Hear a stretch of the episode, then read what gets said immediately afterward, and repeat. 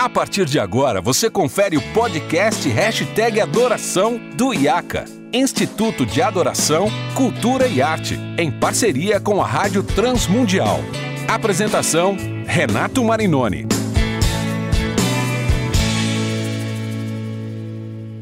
Olá, seja muito bem-vindo ao episódio 101 do Hashtag Adoração. Ah, essa é uma semana muito emocionante para mim, ah, e eu quero dedicar esse episódio ao nascimento um pouquinho antecipado do que a gente estava esperando, ah, do meu filho primogênito, Nicolas. Então, esse episódio é dedicado ao Nicolas, que já veio trazendo tanta alegria para nós. Esse é um podcast produzido pelo IAC, Instituto de Adoração, Cultura e Arte, e pela Rádio Transmundial.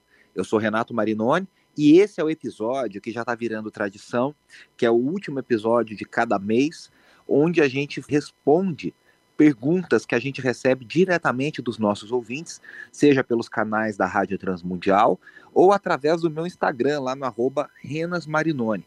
E hoje eu quero responder três perguntas recebidas de ouvintes que tocam dentro do mesmo universo, do mesmo assunto, a questões muito relevantes e muito necessárias que a gente discuta e conversa e que são, como eu disse, questões ali que estão conectadas por uma temática, como que a igreja contemporânea deve lidar com os hinos antigos. Ah, e eu recebi aqui a primeira pergunta dos meus queridos amigos lá de Curitiba, da banda Celeste, que eles falam o seguinte: eles falam, olha, teve uma época que alguns reformadores faziam músicas usando melodias populares. Seria viável e prudente usar da mesma tática hoje em dia? Ah, isso é uma coisa muito interessante, né? Principalmente Lutero, que incentivou muito o uso de hinos ah, no culto, no seu culto cristão reformado ali, né, pós-reforma. E Lutero diz a tradição que ele compôs 37, alguns estudiosos dizem 38 hinos de sua própria autoria, né? mas também incentivou a composição de centenas e milhares de outros hinos. Ah, isso era uma, uma, uma, coisa realmente comum naquela época. Se pegavam uma melodia popular, uma melodia conhecida, e se colocava uma letra cristã. Ah, alguns hinos dos nossos hinários também têm essa mesma questão.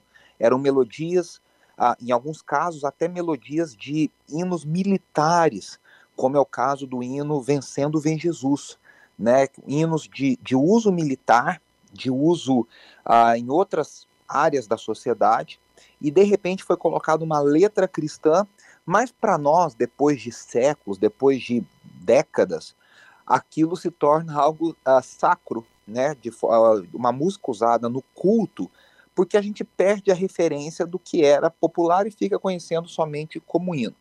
Então, isso é realmente uma prática da igreja já há muito tempo e é uma estratégia. Nos caso, no caso dos reformadores, eu acho que o, o, a intenção, principalmente ali da tradição luterana, né, porque a tradição, a tradição calvinista era mais rígida quanto a esses aspectos, mais fechada quanto a esse uso, ah, eu acho que se deve, a gente deve entender o contexto, a necessidade deles quererem ah, espalhar as, as doutrinas, o ensinamento da reforma protestante, né, uh, o mais rápido possível. E eles percebiam que as músicas eram uma forma maravilhosa disso ser feito. Então, eles já se aproveitavam de músicas que as pessoas conheciam e colocavam ali as letras para doutrinação dessas pessoas.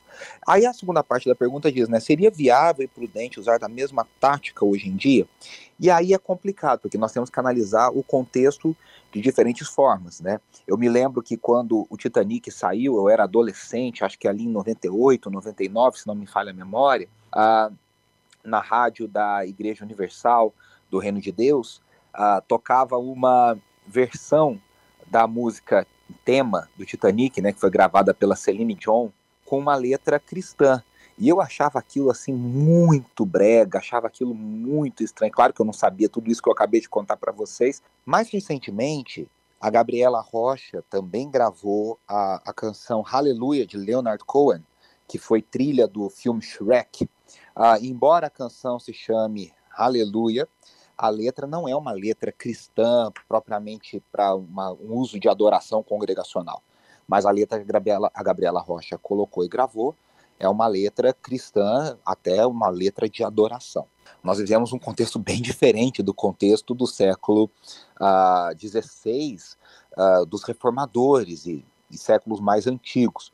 Nós vivemos na era de maior produção de canções da história numa era da superglobalização, da superconectividade, da hiperconectividade, onde as canções são lançadas e já são consumidas imediatamente, numa relação direta de produtores e consumidores. Nós temos acesso à produção musical do mundo inteiro. Então, a gente precisa se perguntar por que, que a gente gostaria de fazer isso? Existe alguma correlação que necessita ser feita? A gente quer recuperar algum sentido, alguma inter textualidade, olha que quase não sai essa palavra, mas saiu. É, se você quer, você quer trazer algum sentido mais amplo, se isso uh, for necessário, pode ser interessante, sim. Agora, dizer, ah, eu preciso fazer isso para porque eu tenho uma falta de canções, acho que não. Acho que a gente vive um outro momento e aí sim, em alguns contextos, se não for feito da maneira correta, do jeito certo, pode levantar preconceitos, pode soar brega, pode parecer ultrapassado. Então eu acho que hoje traz mais prejuízo do que benefício. Mas, de novo, se for bem feito em alguns contextos, eu acho que pode ser feito sim. Para a gente terminar né, essa pergunta, é, inclusive, a, a melodia do hino Castelo Forte é uma melodia popular que era usada ali na região da Alemanha à época da Reforma Protestante. Então, o próprio hino de marcha da Reforma Protestante uh, se utilizou desse recurso.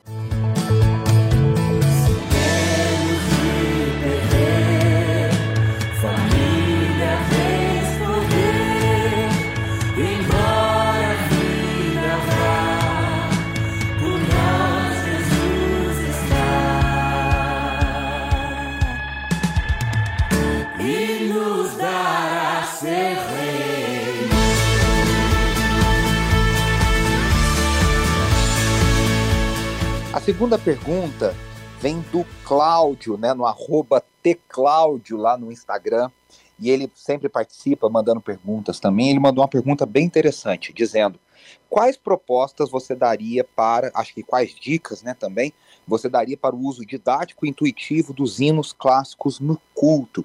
Essa é uma pergunta que é, me, me é feita bastante, né? Como que a gente pode utilizar os hinos hoje em dia? E aí a gente precisa entender algumas questões, né? Se eu estou, eu vou responder a partir da perspectiva de um culto multigeracional. Eu vou responder a partir da perspectiva de um culto onde eu tenho crianças, adolescentes, jovens, jovens adultos, adultos e idosos, né? Porque ah, seria muito fácil dizer, olha, guarda os hinos para serem cantados e tocados no seu jeito mais tradicional, mais antigo, nos cultos de terceira idade, nos cultos onde tem mais adultos e idosos, uh, e põe só música jovem para crianças, jovens e adolescentes, né? Mas eu pensando num culto multigeracional, eu acho que a gente primeiro tem que se perguntar quais hinos continuam falando hoje em dia, porque os hinos, eles não são imortais, né? Os hinos, eu falei da Celine Dion na última resposta, né? Falando na Celine Dion, a gente lembra do imortal, né? Ah, os hinos não são imortais. Alguns hinos, eles foram muito abençoadores, foram muito ah, úteis em determinada época, e com o passar dos anos, talvez aquele hino não tenha envelhecido tão bem. Essa é a primeira coisa que a gente precisa pensar. Eu acho que uma menor parte dos hinos, aí sim, esses hinos são atemporais, são hinos que podem ser cantados e são cantados há 300, 400 anos, e eles não perdem a sua vitalidade, eles não perdem o seu vigor, eles não perdem a força da sua mensagem. E esses hinos, que são, de novo, na minha opinião, minoria, eles têm a capacidade de se uh, transformarem sem perder a sua essência. O que, que isso significa? Eles aceitam repaginação, eles aceitam bem uma, uma, uma nova roupagem para que se comunique melhor com as novas gerações. Né? Uh, eu não estou aqui para inventar a roda, eu estou aqui para compartilhar com vocês coisas que eu tenho visto, estudado, aplicado, pensado. Uma coisa que muita gente tem feito, principalmente nos Estados Unidos, e eu acho que tem feito bem, é fazer, uh, trazer um hino com um arranjo legal, um arranjo contemporâneo. E aqui um, um recado, viu, gente? Cuidado para não deformarem os hinos com novos arranjos. Os novos arranjos precisam respeitar a estrutura melódica, a estrutura rítmica, a estrutura harmônica dos hinos. Tem novos arranjos que deformam o arranjo original, o hino original. Então, cuidado com isso. Mas o que, que, acontece? Muitos artistas, muitos grupos, muitos ministérios têm feito.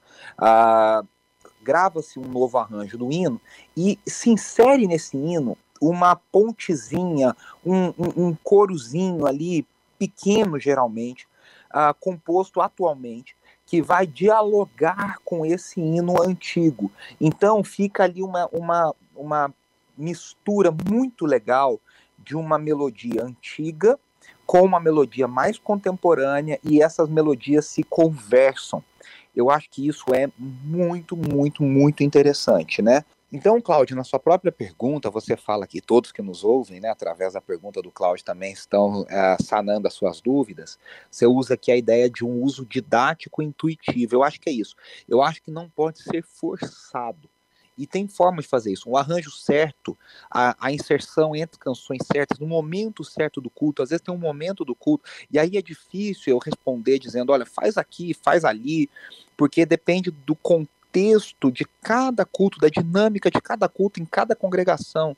Mas você, como líder de louvor, você, como pastor, você, como ministro, precisa ter a, a, a sensibilidade qual é o melhor lugar para eu inserir esse culto, entre quais canções, em qual momento da liturgia, como que esse culto pode ser sim não forçado, né? Mas ele pode ser colocado de uma maneira natural. Então eu quero terminar aqui essa pergunta dizendo que ah, é necessário, é importante que a gente mantenha nas nossas liturgias, nos nossos cultos, esses hinos que estão conosco há séculos, há, há muito, muito tempo porque eles se comunicam com muitas gerações de cristãos, eles se comunicam com muita gente há muito tempo, e por isso eles são parte fundamental da vida de espiritualidade, de adoração congregacional da igreja em qualquer tempo. Então, a gente precisa se esforçar para mantê-los. Agora lembre-se, não são todos, hein? A gente faz uma peneira, a gente, a gente ah, faz um filtro para a gente descobrir no seu contexto, quais são esses hinos que merecem ser resgatados e mantidos para conversar com as novas gerações.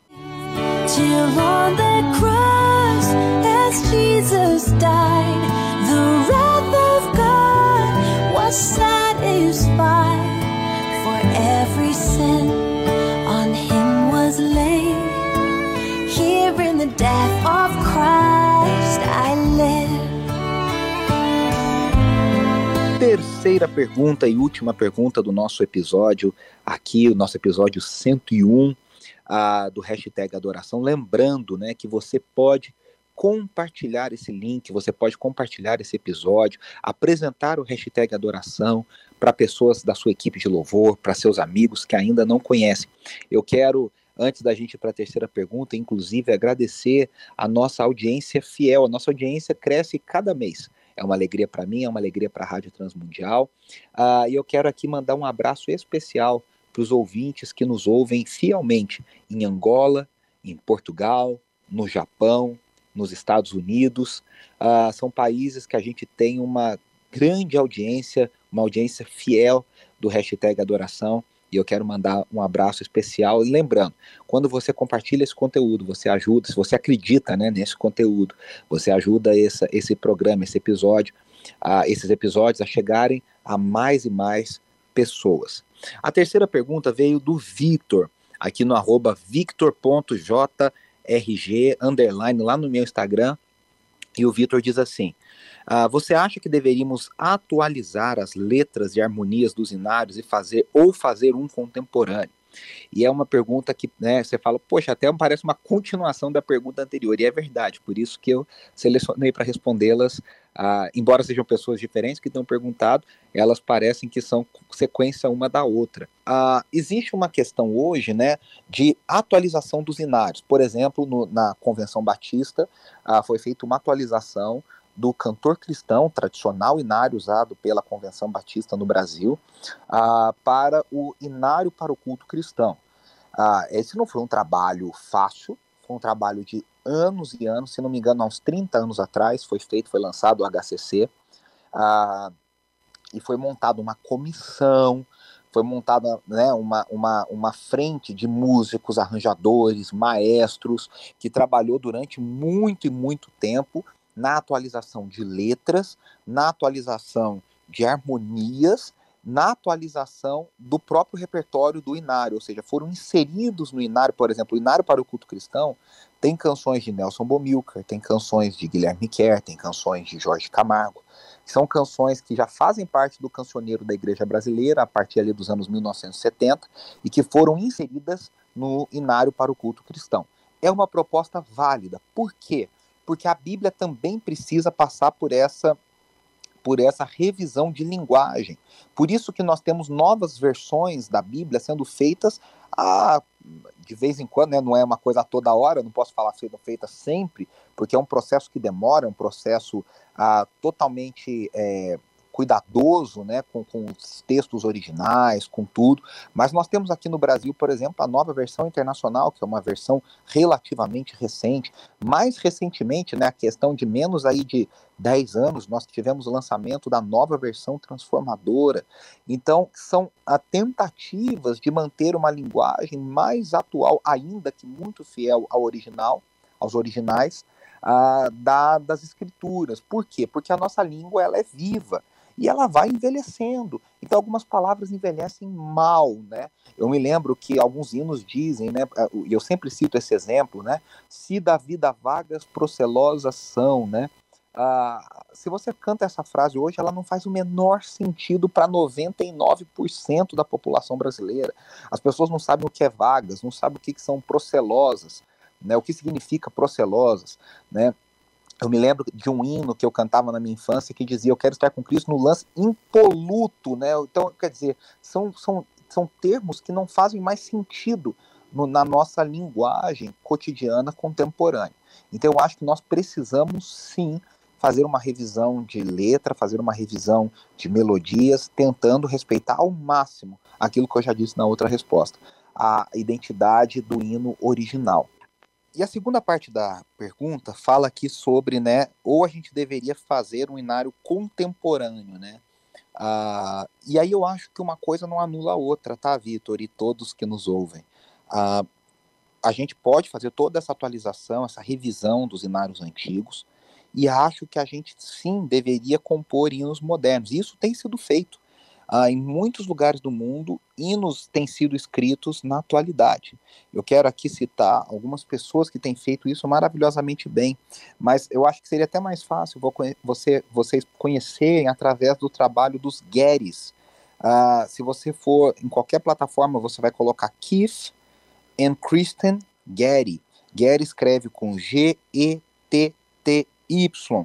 Ah, e eles têm vários álbuns e eles trazem vários outros grupos e cantores que têm uh, composto hinos uh, modernos, hinos contemporâneos, né, que são uh, letras lindas, uma, uma, uma estética que parece uma estética antiga, até tem um, tem um som de hino, né? A própria Hilson fez isso, uh, com músicas, por exemplo, como Behold, né, ou Veja, que inclusive tem um subtítulo que é Canta Minha Alma, Dance Sings My Soul, que faz referência ao hino antigo, a, a, a Praise the Name, né, ou Praise the Name, que é Louvai o Nome, que também tem toda uma estética de hinos antigos. Então isso é muito, muito legal e isso tem sido feito por pessoas muito capacitadas, muito musicais.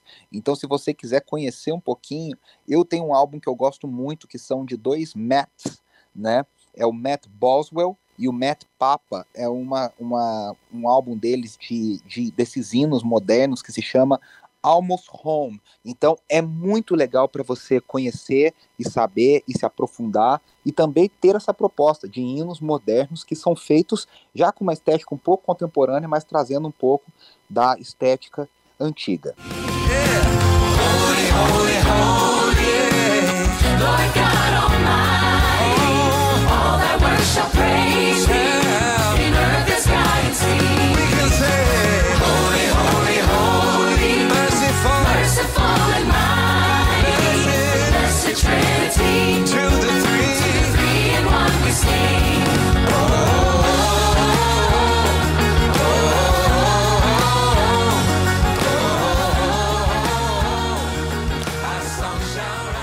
chegando ao final de mais um episódio do Hashtag Adoração e eu quero aqui agradecer a todos vocês que têm nos ouvido, lembrando que esse episódio e todos os outros 100 episódios do Hashtag Adoração você encontra no site da transmundial.org.br e você encontra em todas as plataformas digitais, ah, no perfil da Rádio Transmundial, se você digitar lá hashtag Joguinho da Velha Adoração, você vai encontrar. Lembre-se, ajude a compartilhar o nosso link, ajude a compartilhar aquilo que a gente tem feito para a gente poder comunicar ainda mais essa mensagem. Um grande abraço e eu volto na semana que vem. Preciso ser mais